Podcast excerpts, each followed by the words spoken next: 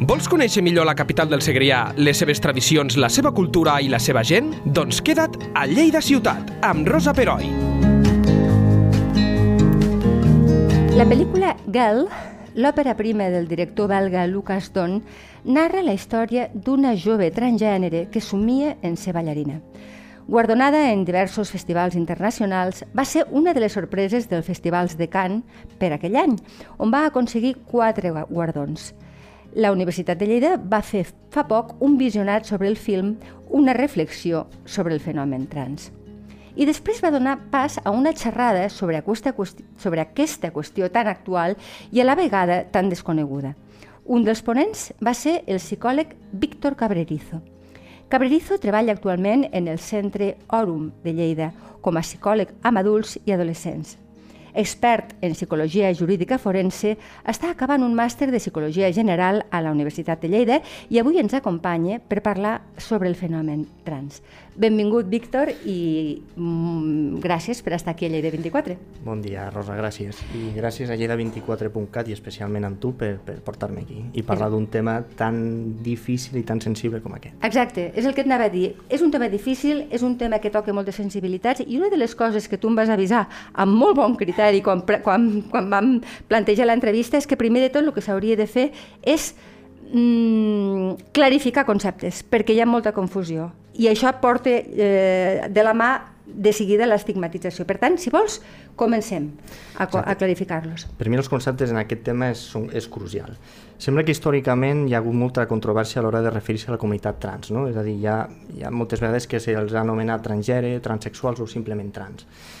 I moltes persones transgènere pues, no estan d'acord amb, la, amb la identificació de transexual. Val? Uh -huh perquè els resulta ofensiu i a vegades estigmatitzant. Sí.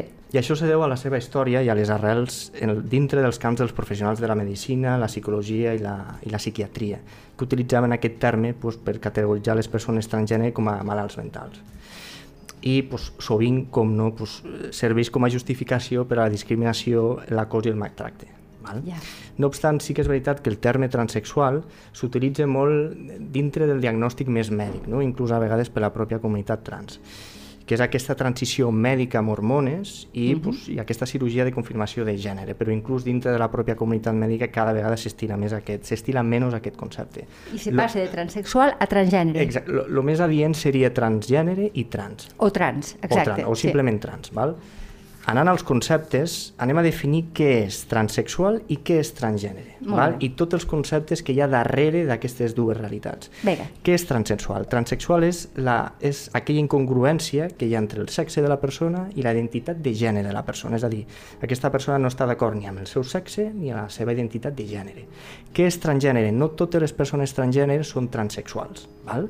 Una persona transgènere és aquella que sí que està d'acord amb el seu sexe, però no està d'acord... Quan parlem de sexe, amb el seu sexe biològic Sexe biològic, exacte. Vale. La, la, la part més anatòmica sí, de, de, dels genitals. Val? Per tant, el transgènere sí que està d'acord amb el sexe, però no amb la identitat de gènere. D'acord. Aquí hem parlat de sexe, de gènere i identitat de gènere. Anem a definir què són aquests tres conceptes. Val? Com has dit tu, el sexe al final es refereix a les característiques més biològiques. Sí, quan naixem, allò que, que veu el metge quan ens treu de la panxa de la mare, no? Exacte. Què mm -hmm. és el gènere? Que això sembla una mica més abstracte, no? Sí. El gènere se refereix a totes aquelles actituds, sentiments i comportaments que una cultura associa al sexe biològic d'una persona. És a dir, és un constructe social. Exacte, val? sí, sí. sí clar, quan tu qüestiones la identitat d'una persona, què es fica en joc? Es fica en joc pues, tota una sèrie d'identitats de, de, seves, no? de pensaments, de valors, de records en general de la seva pròpia vida. Sí, clar. Val? Hem dit, hem parlat de construcció social. Què és un constructe social? Que és una paraula una mica també més, més sí, abstracta, no? Sí, un constructe, no? sí. Què et ve a la ment quan parlo jo de constructe social? a mi em ve a la ment bueno, un acord que s'ha arribat social per mm, un concepte que no acabem d'entendre del tot. Totalment, exacte. Al final, són, un constructe social són tots aquells artefactes sí. que no existeixen a la pròpia naturalesa i que les persones creem, val? Clar. és una invenció nostra per donar uh Mhm. -huh. sentit al, al món que ens envolta, per classificar, ordenar... Clar, moltes d'aquestes etiquetes depenen del context sociocultural en Clar. el que estem vivint en aquest moment, perquè la idea de masculinitat, per exemple, no és la mateixa fa 10 anys o 20 que la d'ara. Afortunadament, eh? Afortunadament. vale. Inclús la, la faldilla a l'antiga Grècia i Roma mm. era un signe d'hipermasculinitat. Avui dia, no sé que visquis a, Escòcia. a Escòcia, exacte, ningú, ningú home se li ocorreria fer l'associació de faldilla amb hipermasculinitat. val? Cert, cert, sí, sí. Passa moltes vegades que avui dia hi ha gent que coneix amb una altra persona i aquesta persona sembla que té una multiplicitat de- d'opcions a nivell psicològic, és a dir, aquesta persona que diu, clar, jo sóc home però m'identifico amb una dona però m'agraden tal qual, val? Per intentar esclarir i que aquesta persona no tingui aquests dubtes davant d'una persona que, que et trobes així, Clar. vull, això és molt important, el que parlaré ara. Són tres conceptes molt importants, que és identitat de gènere, expressió de gènere i orientació sexual. Ah. Aquests tres conceptes són independents entre si, és a dir, ningú condiciona l'altre. Val? D'acord. Què és identitat de gènere, que hem parlat abans? Identitat de gènere és un sentiment propi de tu identificar-te com a home o com a dona. O val? sigui, jo em sento dona. Això és identitat de gènere. Això és identitat de gènere. Val? Això és un sentiment propi. Què és expressió de gènere? Clar, és la manera en què jo tinc d'expressar la meva identitat de gènere. Val? No signifiqui que perquè jo m'identifiqui com a dona o com a home, per exemple, com a home, mm -hmm. tingui que ser masculí. Val? És a dir, la meva forma d'expressar la meva identitat pot ser femenina. Val? I després està l'orientació sexual. L'orientació sexual és qui a mi m'atrau a nivell sexual. Per exemple, me fico d'exemple jo. Jo, uh -huh. jo sóc una persona que ha nascut pues, amb el sexe reproductor masculí. Val? Imagina't que jo m'identifiqués com a dona. Això és la identitat de gènere. Jo he nascut amb aquest sexe, perdó, però me puc identificar com una dona. Identitat de gènere. Sí? I aquesta identificació jo la puc expressar a la meva manera. No signifiqui que perquè jo m'identifiqui com a dona tingui que ser femenina. Pot ser perfectament masculí. Expressió de gènere. I per últim, l'orientació sexual, és a dir, poden seguir agradant o els homes o les dones, indiferentment. Val? O sigui, va cadascú pel seu cadascun, costat. clar, i no això és lo- fàcil, eh? I, ho entenc, i això és el que molta gent no, no acaba de, de, de lligar, no? és a dir, aquests tres conceptes són independents entre si i ningú condiciona a l'altre. D'acord, d'acord. Després trobaríem, dintre de, de la identitat de gènere, la multiplicitat d'opcions que hi ha. Val? Val. Cisgènere, transgènere... Que a més són conceptes molt relativament recents. I per això també pot ser per la societat no, no ha, deixem fer aquest petit incís, Sí, sí, eh? sí. potser la societat no acaba d'assimilar-los perquè de tan recents que són i que cada dia en descobrim algun de nou, eh, costa de- d'entendre'ls i d'acostumar-nos. Eh? Però bueno, dit això, Exacte. Sí, cisgènere, per exemple. Cisgènere és, per exemple, jo, no? quan sí que hi ha concordància entre el sexe i l'entitat de gènere. és a dir, el que abans és de heterosexual, Exacte, la Val. heteronormativitat. sí, val? que això ha quedat bastant obsolet, entenc, eh? Sí, sí. Què és transgènere? Pues el que hem dit abans, no? Quan hi ha aquest, el contrari de cisgènere, incongruència entre el sexe i l'identitat de gènere. Exacte. Què és intersexual?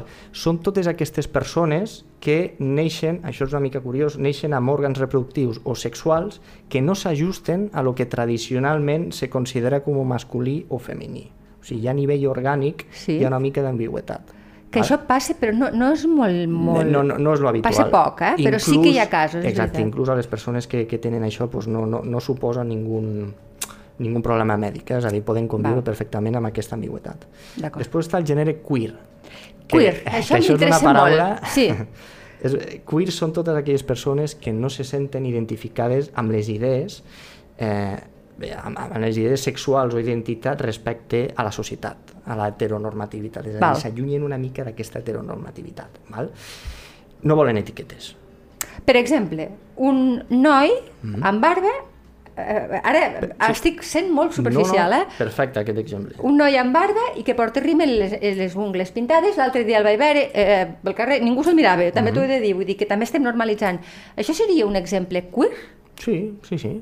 Clar, la... És a dir, fugir del De- que és políticament acceptat. Clar, és a dir, clar, nosaltres, quan, pensa que nosaltres naixem sense sexe pels genitals, val? I, Clar. se, i se fa una predicció en base a aquest sexe, eh, sexe biològic. Val? Sí. Se'ns crea una identitat i una sèrie d'expectatives en base a aquest sexe que moltes vegades som incapaços de complir. És a dir, pensa que és tan absurd eh, obligar una persona esquerrana a escriure amb la dreta com fer una persona trans que encaixi amb un rol que no és el seu. T'entenc perfectament. Sí, sí, sí. sí. D'on ve la paraula queer? I aquí ve la, la part curiosa. Queer és un terme que, que es refereix a raro estrany, val? és una paraula mm. anglesa, i que al principi pues, l'utilitzàvem per insultar aquesta comunitat trans, no? Ja. tot el que envolta la comunitat trans. I més endavant va ser un concepte que els, els, la pròpia comunitat trans se van fer propis, val? I eh, pues ara és un signe distintiu de normalització, és a dir, dintre... Inclús d'orgull, entenc. Exacte, exacte. Després tenim el gènere fluid. També m'interessa molt això. El gènere fluid són totes aquelles persones que atravessen per transicions temporals, esporàdiques o permanents a través de diferents gèneres. És a dir, que poden estar, per exemple, de manera pràctica, un any sentint-se pues, com a dones o expressar la seva feminitat com vulguin i després un altre any pues, canvien pues, aquest any pues, m'identifico més d'aquesta manera, és a dir, que no hi ha barreres a l'hora d'identificació. O sigui, no I que és això també condiciona la seva, a la seva orientació sexual o no? No té per què. No necessàriament. No té per què, no té Val. per què. És a dir, no, hi ha, no, no, no és algo estàtic. No és algo estàtic. Després passem al singènere. Uh Mhm. -huh. Fàcil. No s'identifiquen amb ningú gènere, aquestes persones. Sí. Bigènere. Bigènere és que se sent còmode transitant entre home i dona. Val? I Amb no és el dues. mateix que sense gènere? Eh, Mm, A veure, és complicat. Sense gènere no, no vol ninguna etiqueta. clar, ni, clar. ni home ni Eh, dona. El problema és l'etiqueta, clar, clar, sí. Partim de la base que totes aquestes etiquetes, que l'entitat de gènere és una construcció nostra. Clar. Si juguem amb aquestes regles, podem crear les etiquetes que nosaltres vulguem. I totes tindran cabida dintre de la nostra realitat psicològica, totes. Si partim de la base que és una construcció social. Sí, sí, sí, i no és és, evident. I no és algo estàtic. val? Intergènere. Són aquestes persones que no se senten ni home ni dona i estan dintre d'una faceta intermitja. Tenen parts de, de, de les dos. Val? Sé que és una mica... Totes Sí, semblen... sí, no és fàcil a nivell teòric, però suposo que si hi hagués més contacte amb Exacte. aquesta realitat, segurament seria molt més fàcil I jo normalitzar-ho. animo de cara al futur a fer un podcast pues, amb, amb gent que Sí. tingui aquesta, aquesta multiplicitat d'opcions. T'agafo la idea. Sí, seria interessant. I, Val. I podré discutir amb elles i debatir. Clar, clar, clar, seria molt interessant. Sí. Tercer gènere. És un estat indefinit també entre home i dona, val? encara que eh, diríem que és una categoria que s'allunya també una mica dels estàndards home i dona. També és una, és una mica com l'intergènere, està en un punt intermig. Val. Val? Però és un tercer, o sigui... Sí, és un tercer gènere. Val. Val? I per últim, pangènere. Aquest assumeix que el seu gènere abarca tots els gèneres. Aquí té cabida tot. Val? Eh, sí, eh, estic fent un, fent un exercici intel·lectual per entendre-ho tot. Si alguna cosa em queda clara és que tots els subgèneres que has dit, el que tenen molt clar és que defugen de les etiquetes um, heteropatriarcals que ens han dominat. És a dir, aquí hi ha com una espècie d'al·lèrgia de dir fins aquí, ara ja no, no m'interessa res del passat, creem una nova manera d'entendre la societat. Fins aquí sí que ho he entès. L'altre, a poc a poc. Molt bé. Molt bé, molt Si bé. vols, podem fer un recorregut ara Sí. de la trajectòria que ha tingut el concepte de trans val? des del carrer fins a les institucions. No? Vale. Que, que hi ha moltes... De totes maneres, te preguntaré per un concepte Sí. que, del, que quan em, parla, em parlaves tu em va cridar molt l'atenció i que m'agradaria que, em- que em clarifiquessis, que suposo que els psicòlegs el teniu més per la mà, que és la disfòria de gènere. Què és això? La disfòria de gènere, sí que si tu busques al diccionari no apareix No el surt. concepte, inclús dintre de la pròpia comunitat mèdica sembla que hi ha una mica de controvèrsia, no, no, Ah. no, no hi ha una definició com a tal, estàndard. Sí que és veritat que dintre de la psicologia la disfòria ho trobem a la majoria dels trastorns, no? trastorns de bipolaritat, de personalitat, de la depressió. Disfòria, si ho tinguéssim que definir, remet a una sintomatologia ansiosa i depressiva. No? Val, o sigui, és passar-ho fatal per una qüestió que t'han estigmatitzat. exacte. Parlant molt col·loquialment, que em perdoneu, eh? però és així, per que ho entengui tothom. Clar, no va ser fins al 2013, o sigui, fi, fins al 2013 eh, pensa que el, Que és abans d'ahir, això. exacte, el DSM, que és el manual de diagnòstic que utilitzem els professionals de la salut per diagnosticar un trastorn, eh, hi han dos, el CIE, que és un manual diagnòstic que s'utilitza més a Europa, i el DSM, que és als Estats Units. El que passa és que la majoria utilitzem el DSM, és més famós i a part és una mica més incís a l'hora de classificar els símptomes. D'acord. No? Uh -huh. Pensa que no és fins al 2013 que deixem de, passem de trastorn d'identitat de gènere, que hi havia fins ara, perquè es va canviar aquesta etiqueta, pues, com sempre, des de la pressió social, no? des de molta... Clar, perquè trastorn eh, implica Clar. malaltia. Que per això he volgut fer un repàs abans per Clar. veure que no té sentit, és a dir, eh, la identitat de gènere no pot ser mai un trastorn, com no té sentit que sigui un trastorn la identitat territorial, la identitat política, tu imagina't que per dir me sento catalana, això sigui un trastorn. No, no té cap sentit. Doncs el mateix amb el gènere, no té ningú sentit. Per tant, no és fins al 2013 que després de moltes pressions de molts col·lectius trans és quan passem de trastorn d'identitat de gènere a disfòria de gènere. Val, val, d'acord. Que és el que hem parlat, que és aquesta segons diu el manual, és aquesta, aquest malestar, aquesta ansietat, eh, depressió, eh, s'associa aquest malestar que tenen aquestes persones amb la incongruència del Clar. seu propi sexe i el gènere. Però jo aquí matitzaria. Val? És a dir, jo no estic d'acord amb aquesta puntualització i t'explico. Jo crec que el malestar no ve tant de la seva discrepància, sinó de la estigmit- estigmatització de la societat, d'aquesta Ja. tran societat transfoba. Val? És a dir, el malestar sí. realment no ve tant. És a dir, esta, aquestes persones tenen clar el que volen ser. El que no ho té clar és la societat. I és aquest, aquest, aquest topall que és el Exacte. que fa mal a la persona. No? Per això, des de moltes institucions i comunitats trans volen que, que es tregui definitivament eh, pues, tota aquesta dimensió trans dels, dels manuals de diagnòstic. Però, però, la raó que donen la majoria dels professionals de la salut i els propis editors dels manuals de diagnòstic és que perquè la, la raó que donen perquè la transsexualitat sigui estant dintre els manuals de diagnòstic, el que Sí. defensen ells, Sí. és que burocràticament permet que la sanitat pública pugui fer-se càrrec de l'assistència, perquè recordem que el canvi de sexe ho cobreix la Seguretat Social. Clar. Val? I és una garantia, d'alguna manera, per assegurar l'accés als recursos sanitaris de les persones trans. D'acord. Quina és la meva opinió personal? Clar, jo crec que mm, sembla, la meva opinió és que per poder despatologitzar la, despatologitzar la transsexualitat Sí. necessitem abans construir un marc normatiu i polític Evident, alternatiu amb el qual garant, garantitzar l'atenció a, la, a la sanitat pública. No? Al final, la retirada sense més de, dels manuals pues, podria ficar en perill aquest accés als recursos. Per Però estem una mica lluny d'això pel que veig. no? Bastant. Ho resumiria amb una paraula, educació. Val? Jo crec que el paradigma té que vindre aquí. Abans de treure dels manuals que entenc que es vulgui treure, primer configurem un marc polític i normatiu més adient. D'acord. Llavors ja parlarem. Per tant, que les noves generacions en, mm, mm, comencin a entendre tot això i a normalitzar-ho. Aquesta seria potser una del, un, dels camins perquè després es pugui normalitzar a nivell institucional. Exacte. exacte. Molt bé. Abans t'he interromput per preguntar-te lo de la disfòria, Mhm. però me n'anaves a explicar una cosa molt interessant. Sí, no, una mica la, la, la, el recorregut que ha tingut fins al 2013 la, la història del, de la transsexualitat, no? Va ser 1970 que es promulga... Ple franquisme, eh? Exacte, plena dictadura franquista. Sí. Val? Quan es promulga la, la llei de rehabilitació i perillositat social, val? que va ser utilitzada per reprimir de forma sistemàtica qualsevol activitat o actitud que s'allunyava pues, d'aquesta heterosexualitat. No? I la llei deia textualment proteger la sociedad contra determinadas conductas indi- individuales que, sin ser en general estrictamente delictivas, entrañan un riesgo para la comunidad. Val? Un risc. un riesgo. Bueno. Val? Ja veus la, la connotació.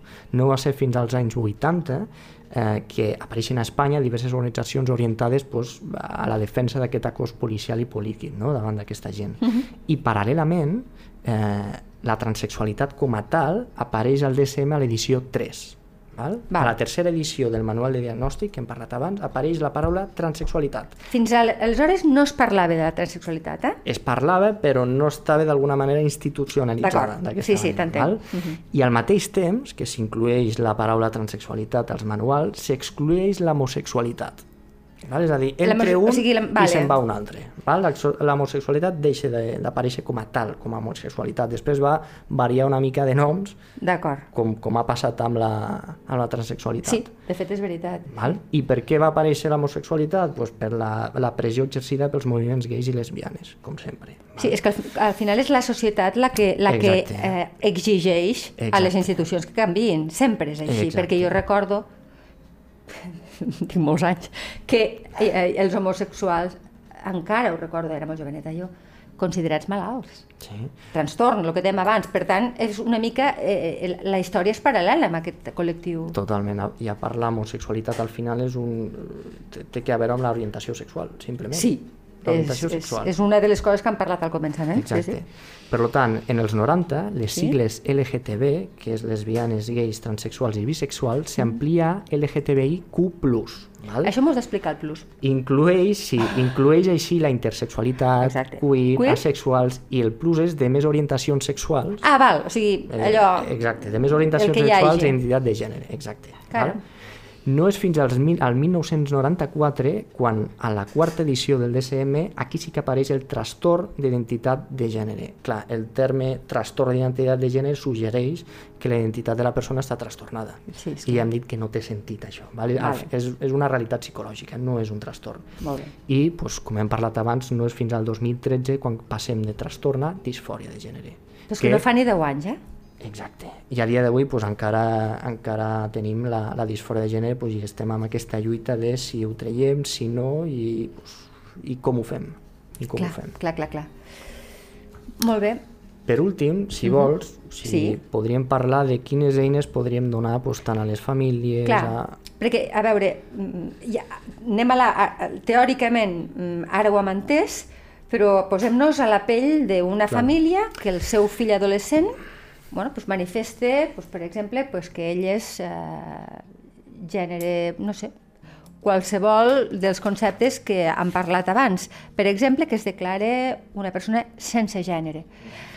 Uns pares criats en l'heteropatriarcat, això ha de ser un cop, si tu no estàs format, si, si no has rebut una mica d'informació, si els docents que acompanyen el teu fill tampoc, t'has de sentir, com a pare no? o com a tutor, t'has de sentir molt perdut.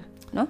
Totalment. Jo al final als pares els diria que, que, que donin permís d'alguna manera per explorar al nen pues, tots aquests gèneres, indicar que és algo totalment normal, que tu te, te, sents, te tens que sentir còmode i explorar. Val? I, el, i, I és el que dius tu, al final la paraula és educació. Jo anima- animaria els pares a utilitzar molts dels recursos disponibles que tenim avui dia, tant I offline, offline i online. Vale. O escoltar aquest podcast, per exemple. Sí, sí, sí, sí, Escoltar-lo, però clar. 20 vegades, sí. Sí, sí, si és- tenen algun és dubte, així. que m'enviïn un correu des del centre, si us plau. Val. Després direm, de... direm el teu correu, si, si ens ho Exacte. permets. E, e inclús, si em permets, considerar parlar amb altres famílies que també tenen nens que, que tampoc estan conformes amb el seu gènere. Clar, Exacte. perquè és una cosa que cada vegada, sempre segurament s'ha donat, Sempre ha estat, sempre ha estat. és evident, com la Altra cosa és que homosexualitat. s'hagi fet més resó o no. Clar, però m'imagino que amb la, si anem normalitzant anirà la gent expressant-ho, que això és un bon senyal. Per tant, els pares, tutors, docents han d'estar cada cop més preparats no? mm. per a que tot es normalitzi d'alguna manera, Clar, és el no, que volem. I no solament els pares, eh? també els professors, inclús els propis psicòlegs. Per exemple, o els, me o els metges, entenc, O els perquè metges. és que el col·lectiu mèdic també ha d'haver una part d'empatia. Dic jo, no sé, eh? no, això, no, no, això m'ho explicaràs més tu que jo. Sí, sí. I, a- i a part, de, de, què podríem dir per part dels professionals de la salut? Com, què tindrien que fer? Pues, per exemple, podríem avaluar i, i tractar els trastorns comòrbics. Per exemple, a vegades s'associa la depressió, trastorns de consum de substàncies, provocat Clar. aquest malestar.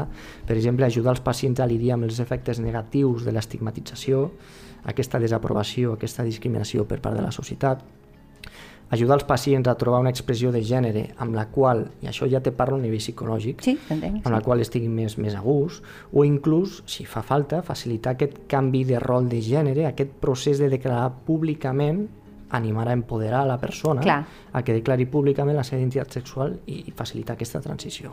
Perquè clar, aquí hi ha un tema també de vergonya, és, és evident, de Sí, vergonya, sí, sí. de por, no? de dir, ostres, què pensaran de mi? Perquè la pressió social, encara que vulguem que no ens afecti, ens afecta, som humans. Aleshores, eh, una de les maneres de treure la vergonya és expressar-la i normalitzar-la. Amb això els professionals poden ajudar a les famílies, ja no només al, al, al, noi- al noi o a la noia o a l'adult, sinó a les famílies en general. Per mi el, el pas pel procés psicològic és, és bàsic perquè inclús abans de la, la, la, les persones transexuals que volen aquest canvi de gènere, per sotmetre al canvi de sexe és necessari l'obtenció d'un certificat psicològic del, per part del, del psiquiatre Sí. que conformi que no existeix una alteració psiquiàtrica psicològica transitòria. És a dir, que estàs, per entendre'ns, bé Sí, del que, cap. Exacte, que no tens ningun trastorn associat i que, val? I a part, doncs, el pacient eh, té que seguir un procés hormonal de 9 mesos. Sí.